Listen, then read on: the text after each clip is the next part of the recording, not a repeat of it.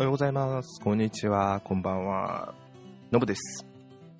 え気づいたらこのポッドキャスト、ね、30回目となりました。えー第1回目がいつでしたっけ？第1回目がひどい音量で3月。ほーはあ半年？お素晴らしいですね。気づいたら半年ですね。毎週週1でやって、まあ、ちょっとたまに抜けちゃって、先週は、えー、めっちゃ目標としては週、毎週も水曜日なんですけど、日曜日になったり、この前も日曜日更新でして、前回は日曜日。で、今回は、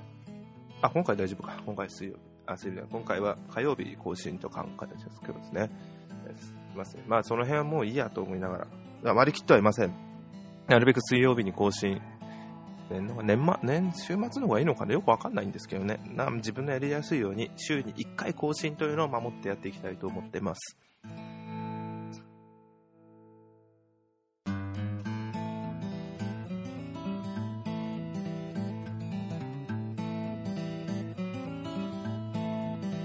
でですね相変わらずもうメタルギアソリッド5付けです。なんかもう少しで終わるらしいんですけど、最後のミッションが出てこないんですよ。ネットで見て、こうやれば出る、ああやれば出るってやつ見てやってるんですけど、それでも出てこなくて、とりあえず今サイドオプスっていうんですか、サイドミッションをひたすらこなしています。で、お金を貯めて、GMP を貯めて、武器を強化しながらメインのミッション、まだ全部、メインのミッション全部やってないわけじゃないんですけど、あの、高難易度のやつはちょっと1個しかクリアしないあまりにも難しくてやってないんですけど、高難易度のミッションは置いといて、それ以外のできる限りのサイドミッションの方をこなしてやっています。やることは多いんですが、マンネリとして早く物語はとりあえず見たいなと、どういうオチになるのか知ってはいるんですが、ちょっと目で見ときたいなと思います。まあ、ちょらほらと未完で終わってると言われているメタルギアですが、メタルギアソリッド4があんな綺麗に終わったのに、5は未完だっていうのはちょっと非常に残念だなと思いながら、まあしょうがないと思い、とりあえずやんないと、自分の目で見ないとわからないと思うんで、そこは見て判断していきたいと思います。とは言ってもやっぱり面白いんですよね。あのすいません。面白いんですよ。あのお金貯めて武器作って、敵のところに行って、みんな寝かして、フルトン回収して、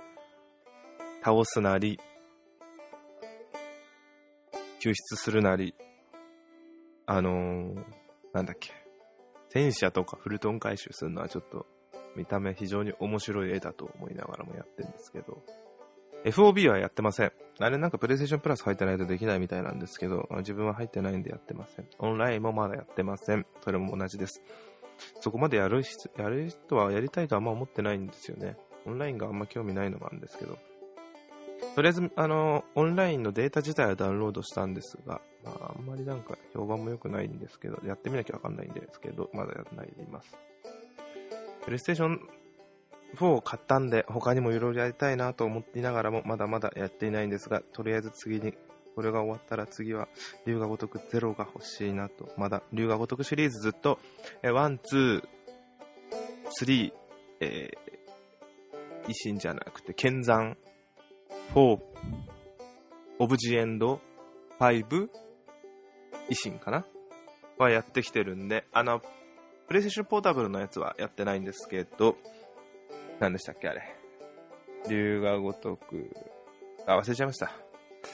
新章、黒表です、黒表。黒表はやってないんですけど、あれはまあいいかなと思いながら読んですけど、で、ゼロっていうの出て、まあ、ちょっとプレステ4を買ったらそっちでやろうかなと思ってたんで、買ったんでやりたいなと思いながらまだやってません。気づいたらもう、あの、龍が如く6が来年発売というのを発表されましたね。で、その前に、えー、龍が如くの、えー1のリメイクということで、龍が如く極みというのが、リメイクにしてもだいぶなんか、システムも増えて、映像も綺麗なのはもちろんですが、えー映像も綺麗になった上に、システムも非常に増えたという、増えてるという話で、ストーリーだけなぞって全然違うゲームになってんじゃないのかなと勝手に思ってます。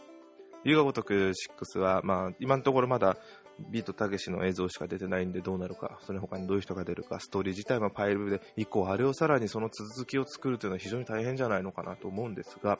まあ、そこはどうなるのか楽しみだなと思ってます。あとは、アンチャーテッドですかね、来年出る。アンチャーテッド4も楽しみで。で、最近、今月ですよね、アンチャーテッドコレクションというのが出ましたね。えそのアンチャーテッドコレクションというのが、アンチャテッドコレクションだよね。そうそう、アンチャーテッドコレクションっていうのが、えー、1、2、3入ってる。まあ、アンチャテッドっていうのが、まあ、アクションゲームですよね。あの、1が B 級アクション映画みたいなテイストだったらしいんですが、3、4、あ、3、2、3と一気に大作映画みたいな映像で、1はちょっとやったことないんですが、確か3の CM かなんか、あの、イメージ的にはインディ・ジョーンズのゲームみたいなイメージだったんですよね。それをネタにしてるのかどうかわかりませんが、アンチャテッド3のあのー、砂漠に眠るアトランティカ、え？そうです、砂漠に眠るアトランティカ、アトランティスの CM にハリソン・フォードが実際そのゲームをやっている映像を起用したっていうのが、もちろん、なんかネタとして面白いなと思っているのが記憶に覚えてます。それが今、今月出て、まあ、自分がもう2、3を持ってるんで、いいかなと思いながらも、やっぱり1をやってない上に、映像の綺麗さはすでに当時から良かったんで、それがさらに良くなってるという話なんですが、それはいいかなと置いといた上でも、やっぱりもう一度やりたいなと。まあ、に、プレステ3でやればいいじゃんっていうのもあるんですけど、まあ、またやってみたいっていうので、せっかく4あるんでそっちでやってみたいなっていう、ただのわがままとお金の無駄遣いかなと思ってます。あと、体験版で、体験版のベータテストで、結局オンライン自体はやらなかったんですけど、えー、来月かな、スター・ウォーズ・バトルフロントというオンライン専用のゲームが出るんですけど、あれそれ前回話したかな？あの綺麗さがすごいなと思ったんで、なんかやっぱああいうのがプレステ4専用のゲームが方がいいのかなと思って非常に思いました。メタルギアソリッド5自体が汚い、綺麗じゃないわけじゃないんですが、なんか気のせいか、スター・ウォーズの方が全然綺麗な感じなんで、そっちの方がいいのかな。今はもうメタルギアソリッド5と、えー、主にそれとナスネ、じゃなくてトルネか。トルネさを専用に使ってますね。プレステ3と違って、プレステ3のトルネと違って、えー、ナスネの、あトルネ、え、プレステ3、プレステ4のトルネには、あのトルネフという鳥のキャラクターがいるんですよね。これあのプレイステーションの、アンドロイドアプリや iPhone アプリにあるトルネアプリとにもいるあの鳥のキャラクターですね。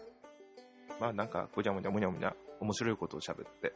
特に意味はないんですが、場を和ましてくれるっていう面白いキャラクターだと思います。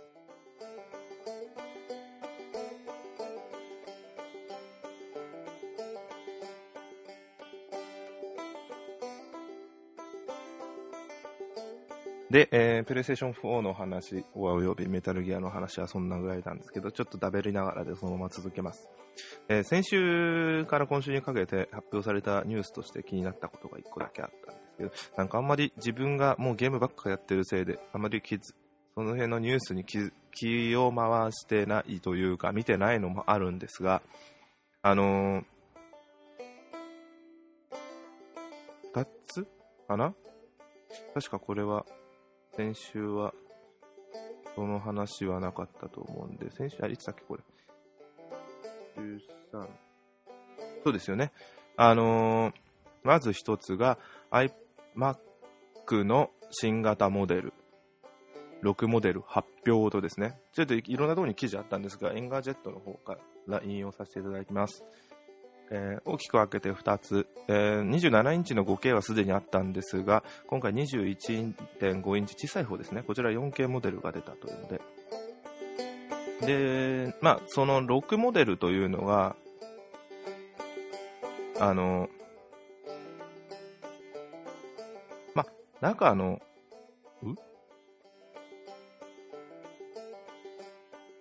6モデルというのが、えー、レティナではない21.5インチ iMac と、レティナ、要は 4K の21.5インチのレティ,、えー、レティナディスプレイの、えー、iMac。で、レティナでない iMac は2種類、性能が違うの。で、レティナは1種類。で、大きい方の27インチは全てレティナになって、えー、それぞれ性能が、ストレージが違うと。ストレージやら、うん、ストレージが違うだけかな。あれ？そうですね。あと、大きく違うのは、あなんか2種類あるのに、内容が変わらない気がするんですが。ああ、そっか。えっと、2.7インチ iMac Retina 5K ディスプレイのやつは、一番下が 3.2GHz プロセッサーの 1TB ストレージなんですね。で、8GB のメモリ。で、その次が、同じなんですが、基本性能が 1TB のフュージョンドライブ。ね。フュージョンっていうのが、1個あの、ハードディスクの中に、何、ちょっと物によって変わるみたいなんですけど、何ギガかの、えー、SSD が入ってて、メインで使うデータを SSD に入れて、少しでも、えー、読み込み速度を速くしてるという、えー、アップルが作って、えー、の用の、中でも SS、SHDD みたいでしたっけ ?SSHD でしたっけ？なんかそういうのあるんですよね。ハードディスク内に SSD を入れたモデルっていうのはすでにあるんで、まあそれよりもうちょっと OS 単位でその制御もしてくれるというので非常に高速らしいフュージョンドライブですね。で一番上はそれもフュージョンドライブの2テラバイトのフュージョンドライブ。で、プロセッサーも3.2ギガではなく3.3ギガの2テラですね。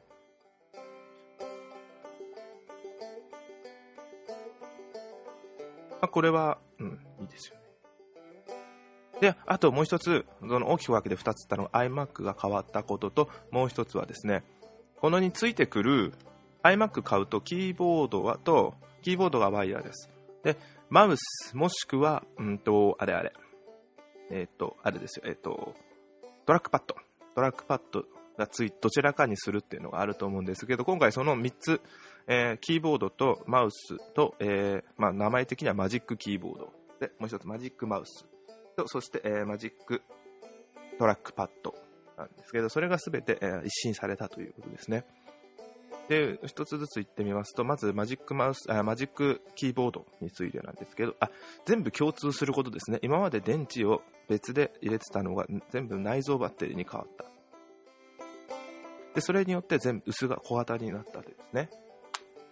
えー、マジックキーボードについては、えー、キートップ以外の面積が極限に減らされて余計なスペースがなくなって、もうキーボードだけ。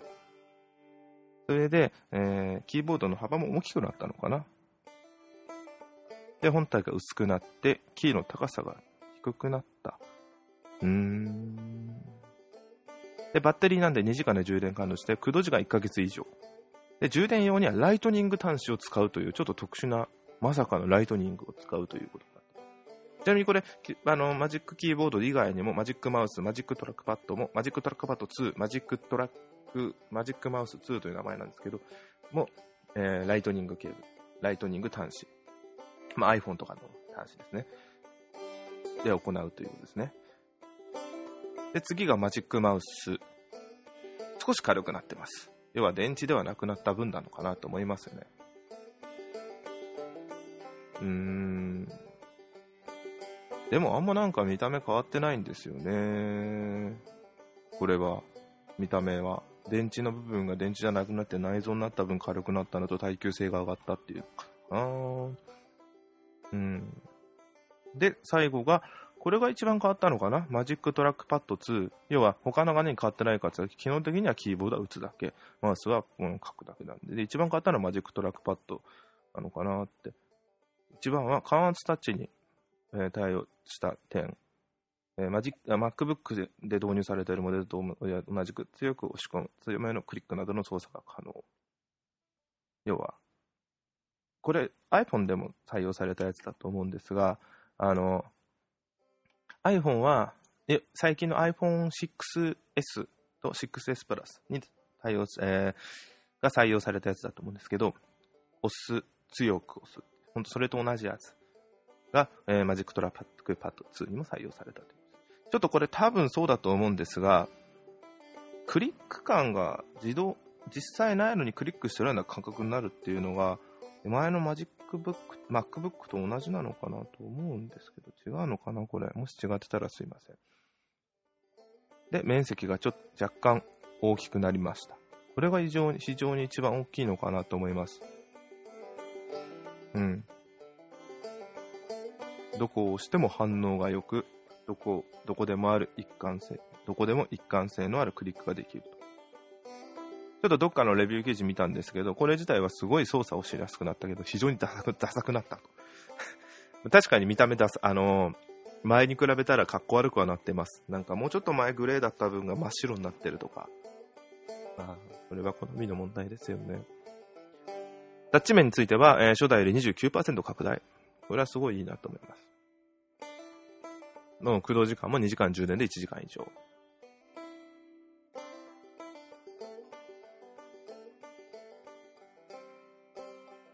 で、あと、まあそのぐらいですかね。ただ、あのー、残、残念じゃないな。なんだろうな、これ。値段がですね、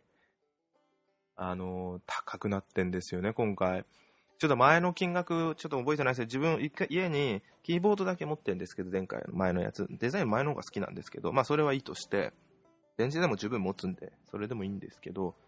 確か7000円？円安の時はもっとしやすかったんですけど、今7000、8000円いかないかな ?8000 円弱だったと思うんですけど、今回、あの、発表された、あのー、このキーボードが、ちょっと高くて、これですね。あのー、キーボードの値段。キーボードの値段が、まず、11,800円税抜きです。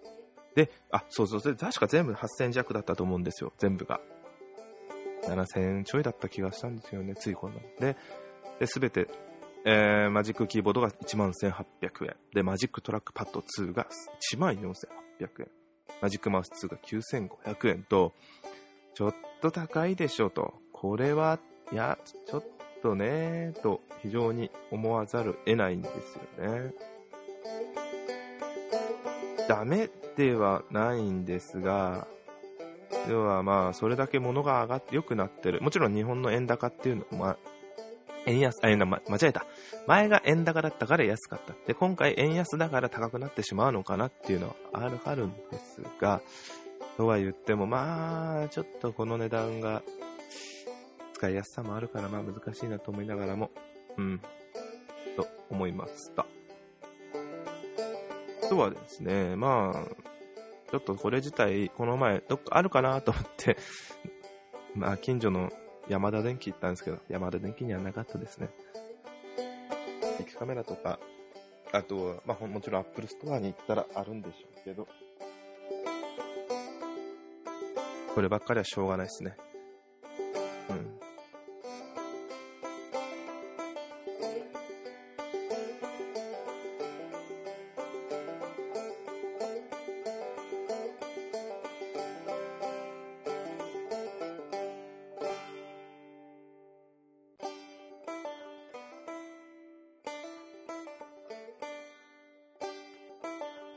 というわけで、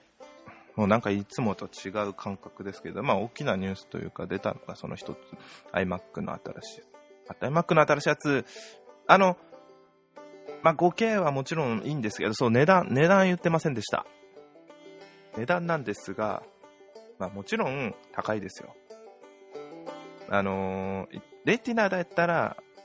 21.5インチでも iMac レティナ 4K でも17万2800円。レティナじゃない Mac の一番下は12万6800円。で、レティナの 5K、20万8800円から27インチ出てますね。ただ、これって考えようで、4K ディスプレイ買うの、今ちょっとだいぶ下がってきたんですけど、4K ディスプレイ買ってパソコンを導入するっていう風に考えると、それに比べたら安いのかなと思うんですよね。性能と考えても。3.1GHz のクワッドコア、8GB メモリー、1TB ハードドライ、ハードディスク。っていう性能で、まあまあすごい、そこそこ普通にいい性能。すごいいいわけじゃなくて、そこそこいいと思うんですよ。うん。で、逆にその、上じゃなくて、その上、iMac のレティナ 5K なんか持っていいと思うんですよね、一番下でも。20万8000円。これは、あの、ビデオメモリすら、あの、GPU も入ってて、だからいいのかなと思うんですよね。GPU の性能も上がってて。だって 5K ディスプレイって自分知らないんですけど、あんのかな ?5K ディスプレイ。ちょっと調べてみようか。5K ディスプレイってや今やってみると、あ、ありますね。デルが出してる 5K ディスプレイ。まあ1月なんで、今はもっと違うかもしれませんが、あ、こっちか。こっちで見ると19万3000円。19万円するんですよ、今の値段で。5K ディスプレイが。で、アップルの、その、それに、パソコン機能がついたやつが、パソコン機能も入れると20万8000円っていうのは非常に安いなと思うんですよ。まあこれちょっと消費税込みですけど、19万は。だからこれまあ消費税入れていくらだ？うーん、21万、23万、22万、2、3万ぐらいいくんですかね？23、2、3万でも、さっきの、あのー、これちなみにキーボードとマウスつくんで、キーボードとマウスって両方合わせても2万超えちゃうんですよね。だからそう考えるとこれすごい安いなと思ってお得だなと思ってます。で、今ふと思ったんで。だから 5K はいいなと思うんですよね。ぜひ、だから、まあ、欲しいですね もう見に去年買ったばかりにいらないんですけど、ちょっと欲しいなと。どうせまたってそんな性能のやつ使わないでいいんですけど、そういうの必要になった時にはまた考える。去年ディスプレイ買ったばっかり。怒られちゃいます、はい。では、そんなんですね。以上です。ありがとうございました。では、失礼いたしまーす。